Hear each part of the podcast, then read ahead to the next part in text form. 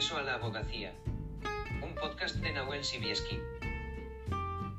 Hola amigos y amigas.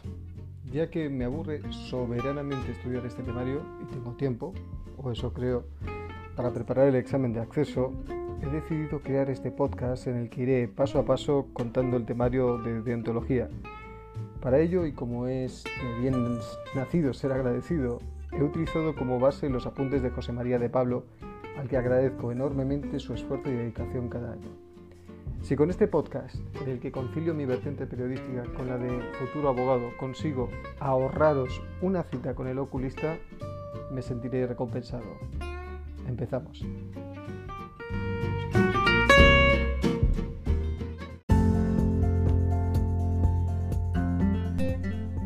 Es que a pesar de ser un examen relativamente sencillo, si se estudia, claro, todos tenemos esa pequeña angustia en el estómago por estar al final de una larga travesía.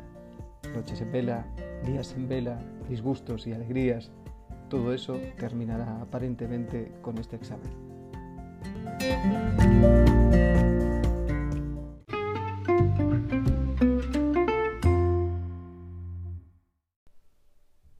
En este primer podcast, que es una especie de prueba, hablaremos de los principios esenciales de la profesión de abogado, que están compuestos por el principio de independencia, por las prohibiciones, incompatibilidades y restricciones especiales, la libertad de defensa y de expresión, el principio de confianza e integridad, la confidencialidad y el secreto profesional, la publicidad y la lealtad profesional.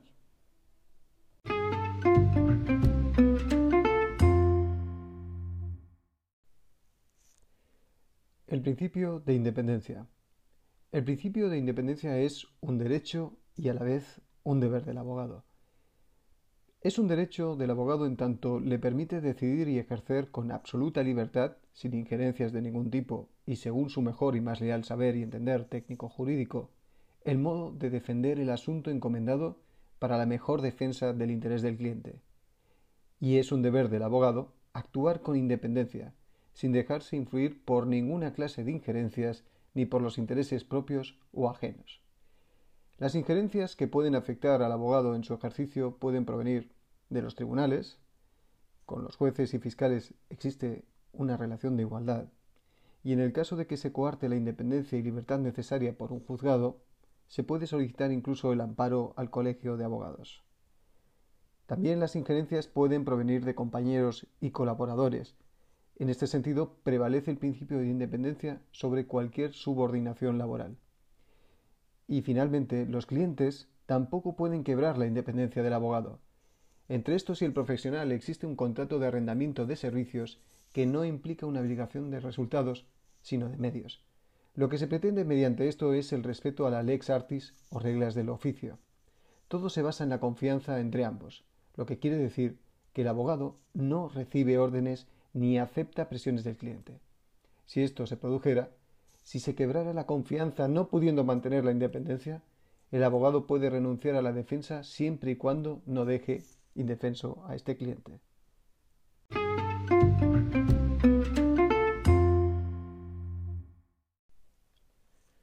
Prohibiciones, incompatibilidades y restricciones especiales. Relacionado con lo anterior, para salvaguardar la independencia del abogado y evitar conflictos de intereses, el Estatuto de la Abogacía regula una serie de prohibiciones, incompatibilidades y restricciones especiales. Prohibiciones. En primer lugar, ejercer la abogacía estando incurso en una causa de incompatibilidad o prestar la firma a quien no puede ejercer como abogado. Segundo, compartir locales con profesionales incompatibles si ello afectase al secreto profesional. En tercer lugar, asociarse profesionalmente con quien impida el correcto funcionamiento de la abogacía.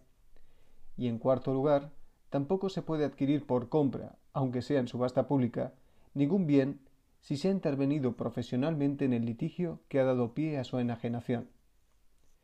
Incompatibilidades y restricciones especiales. Ser abogado es incompatible con 1. Desempeñar cargos, funciones o empleos públicos en el Estado y en cualquiera de las administraciones públicas, ya sean estatales, autonómicas, locales o institucionales, cuya normativa reguladora así lo especifique. 2. El ejercicio de la profesión de procurador. 3. el mantenimiento de vínculos profesionales con cargos o profesionales incompatibles con la abogacía que impidan el correcto ejercicio de la misma. 4. El abogado no podrá realizar actividad de auditoría de cuentas u otras que sean incompatibles con el correcto ejercicio de la abogacía simultáneamente para el mismo cliente o para quienes lo hubiesen sido en los tres años precedentes. No se entenderá incompatible esta prestación si se realizara por personas jurídicas distintas y con consejos de administración diferentes. El abogado, a quien afecta alguna de las anteriores causas de incompatibilidad, deberá comunicarlo sin excusa a la Junta de Gobierno del Colegio y cesar inmediatamente en la situación de incompatibilidad, entendiéndose que renuncia al ejercicio profesional si no lo manifiesta por escrito en el plazo de 30 días, con lo que automáticamente será dado de baja en el mismo. La infracción de dicho deber de cesar en la situación de incompatibilidad, así como su ejercicio con infracción de las incompatibilidades establecidas directamente o por persona interpuesta, constituirá infracción muy grave sin perjuicio de las demás responsabilidades que correspondan.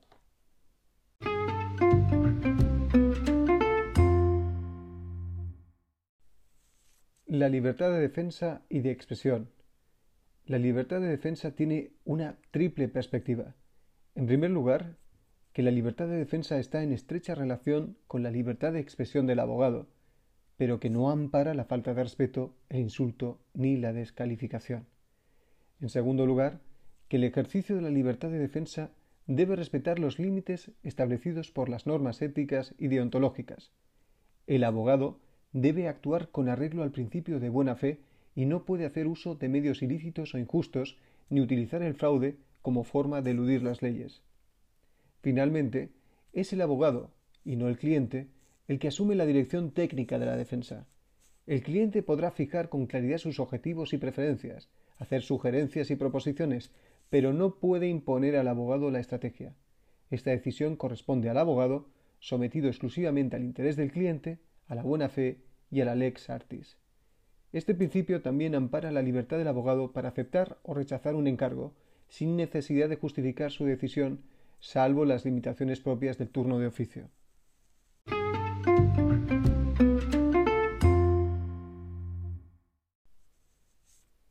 El principio de confianza e integridad. La confianza, como fundamento de la propia relación entre el cliente y el abogado, exige de éste una conducta profesional, íntegra, honrada, leal, veraz y diligente.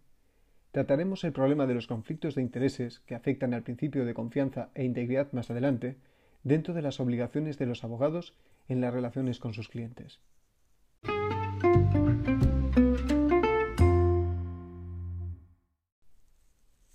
La confidencialidad y el secreto profesional. Los abogados tienen el derecho y el deber de guardar secreto respecto de todos los hechos o noticias que conozcan por razón de cualquiera de las modalidades de su actuación profesional no pudiendo ser obligados a declarar sobre los mismos. En este sentido, el deber y derecho al secreto profesional comprende 1. Todas las confidencias y propuestas del cliente. 2. Incluye también las de la parte adversa. 3. Asimismo, las de los compañeros. 4. Además de todos los hechos y documentos de que haya tenido noticia o haya remitido o recibido por razón de cualquiera de las modalidades de su actuación profesional. El deber de secreto afecta también a cualquier tipo de comunicación entre profesionales de la abogacía, recibida o remitida, no pudiendo ser facilitada al cliente, ni aportada a los tribunales, ni utilizada en cualquier otro ámbito, salvo autorización expresa del remitente y del destinatario, o en su defecto, de la Junta de Gobierno, que podrá autorizarlo discrecionalmente, por causa grave y previa resolución motivada con audiencia de los interesados.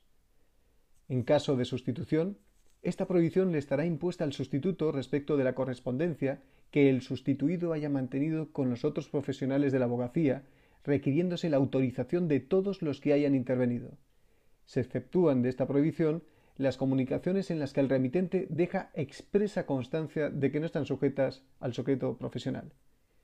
Las conversaciones mantenidas con los clientes o con los contrarios, de presencia o por cualquier medio telefónico o telemático, en que intervengan profesionales de la abogacía no podrán ser grabadas sin previa advertencia y conformidad de todos los intervinientes y siempre quedarán amparadas por el secreto profesional.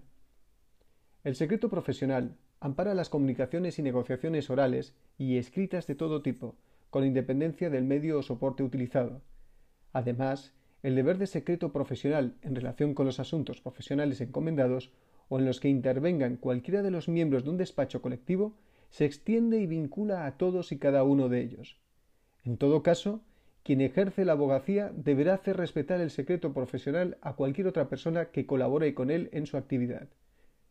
No se somete a plazo el deber de secreto y permanece incluso después de haber cesado en la prestación de los servicios al cliente o abandonado el despacho donde se estaba incorporado, sin que esté limitado en el tiempo. Solamente podrá hacerse uso de hechos o noticias sobre los cuales se deba guardar el secreto profesional cuando se utilice en el marco de una información previa, de un expediente disciplinario o para la propia defensa en un procedimiento de reclamación por responsabilidad penal, civil o deontológica. Todo ello sin perjuicio de la prohibición de aportación de la correspondencia vida con otros profesionales de la abogacía. El consentimiento del cliente no excusa de la preservación del secreto profesional.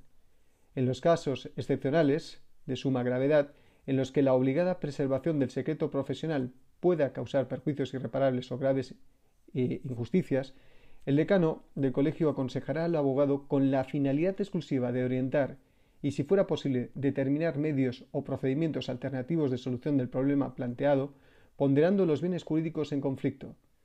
No se aceptará el encargo cuando se haya mantenido con la parte adversa una entrevista para evacuar una consulta referida al mismo asunto y ésta afecta a su deber de secreto profesional. Por último, en el caso de que el decano de un colegio o quien estatutariamente le sustituya fuere requerido en virtud de norma legal o avisado por la autoridad judicial o en su caso gubernativa competente para la práctica de un registro en el despacho profesional de un abogado, deberá personarse en dicho despacho y asistir a las diligencias que en el mismo se practiquen velando por la salvaguarda del secreto profesional.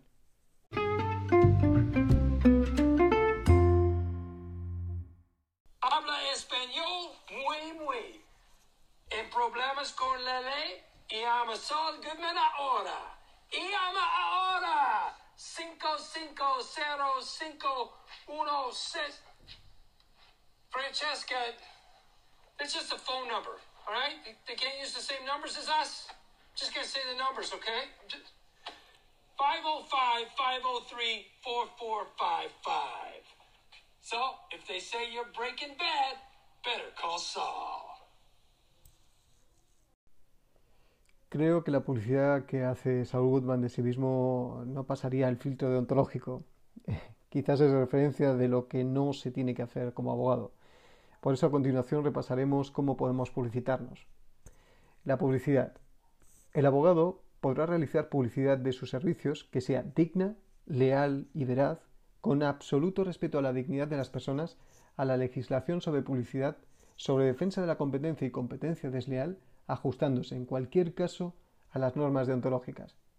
La publicidad respetará en todo caso la independencia, libertad, dignidad e integridad como principios esenciales y valores superiores de la profesión, así como el secreto profesional, y habrá de ser objetiva, veraz y digna, tanto por su contenido como por los medios empleados. En la publicidad deberá indicarse el colegio al que se pertenezca. Además, la publicidad no podrá suponer 1 la revelación directa o indirecta de hechos, datos o situaciones amparados por el secreto profesional. 2. La incitación genérica o concreto al pleito o conflicto. 3. La oferta de servicios profesionales por sí mismo o mediante terceros. ¿A quiénes? A víctimas directas o indirectas de catástrofes, calamidades públicas u otros sucesos que hubieran producido un número elevado de personas afectadas y a los herederos y causavientes en momentos o circunstancias que condicionen la elección libre de abogado y en ningún caso hasta transcurridos 45 días desde el hecho. Tampoco a quienes lo sean de accidentes o infortunios recientes o a sus herederos o causavientes que carezcan de la plena y serena libertad de elección. Estas prohibiciones quedarán sin efecto en el caso de que la prestación de estos servicios profesionales haya sido solicitada expresamente por la víctima. Tampoco la publicidad podrá suponer la promesa de obtener resultados que no dependan exclusivamente del abogado que la realiza, ni la referencia directa o indirecta a clientes sin autorización escrita, salvo las menciones que, en su caso, puedan hacerse cuando se participa en procesos de contratación pública y solo para ellos. Tampoco se podrá utilizar emblemas institucionales o colegiales y aquellos otros que por su similitud pudieran generar confusión, salvo disposición contraria contenida en los estatutos particulares, y de aquellos símbolos que se aprueben para distinguir la condición profesional al reservarse su uso para la publicidad institucional que pueda realizarse en beneficio de la profesión en general. Tampoco la mención de actividades que sean incompatibles con el ejercicio de la abogacía y, en general, la publicidad contraria a las normas deontológicas de la profesión. Las menciones que a la especialización en determinadas materias se incluyan en la publicidad deberán responder a la posesión de títulos académicos o profesionales, a la superación de cursos formativos de especialización profesional oficialmente homologados o a una práctica profesional prolongada que la, que la vale. En el caso de quienes han obtenido su título fuera de España, pues eh, tendrán que ejercer con su título profesional de origen y se publicitarán eh, haciendo mención expresa a esta circunstancia, debiendo utilizar en cualquier caso la denominación que corresponda de conformidad con lo dispuesto en las normas aplicables, prohibiéndose el uso de los títulos de abogado o abogada expresados en cualquiera de las lenguas oficiales de España para la debida protección de los consumidores de los servicios jurídicos. Cuando la denominación del título profesional sea coincidente en más de un Estado, se añadirá al título profesional una mención expresa del país de origen, es decir, eh, abogado francés o abogado en Francia o abogado título expedido eh, por el Ministerio de Justicia francés. Asimismo, cuando la regulación de la profesión en el país de origen implique limitaciones o especialidades en cuanto al ámbito de la actividad, se deberán añadir también una mención de la organización profesional a la que pertenezcan en dicho país y, en su caso, del órgano u órganos jurisdiccionales ante los que está habilitado para ejercer. Igualmente, quienes ejerzan la abogacía no podrán traducir su título al español o a otro idioma cuando esa traducción corresponda a una categoría profesional determinada en otro país. No se permitirá la publicidad encubierta, debiendo hacerse constar en sitio visible y de modo perfectamente comprensible que se trata de contenido publicitario. La lealtad profesional. El artículo 7 del Código Deontológico se ocupa del principio de lealtad profesional en la publicidad y en la captación de clientes y esto eh, afecta directamente a que, primero, el ejercicio de la abogacía en régimen de libre competencia habrá de ser compatible en todo caso con el cumplimiento riguroso de las normas deontológicas de la profesión. También está prohibida la captación desleal de clientes.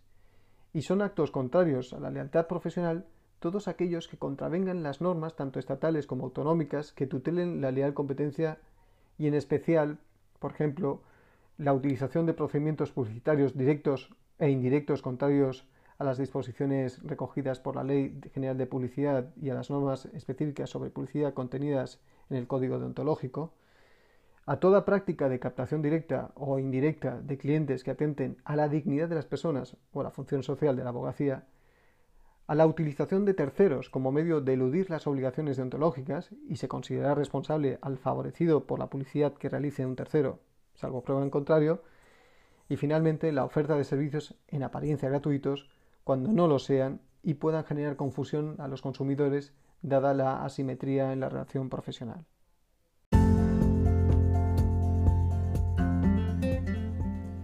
En definitiva, en este podcast hemos visto que la profesión de abogado se rige por la independencia.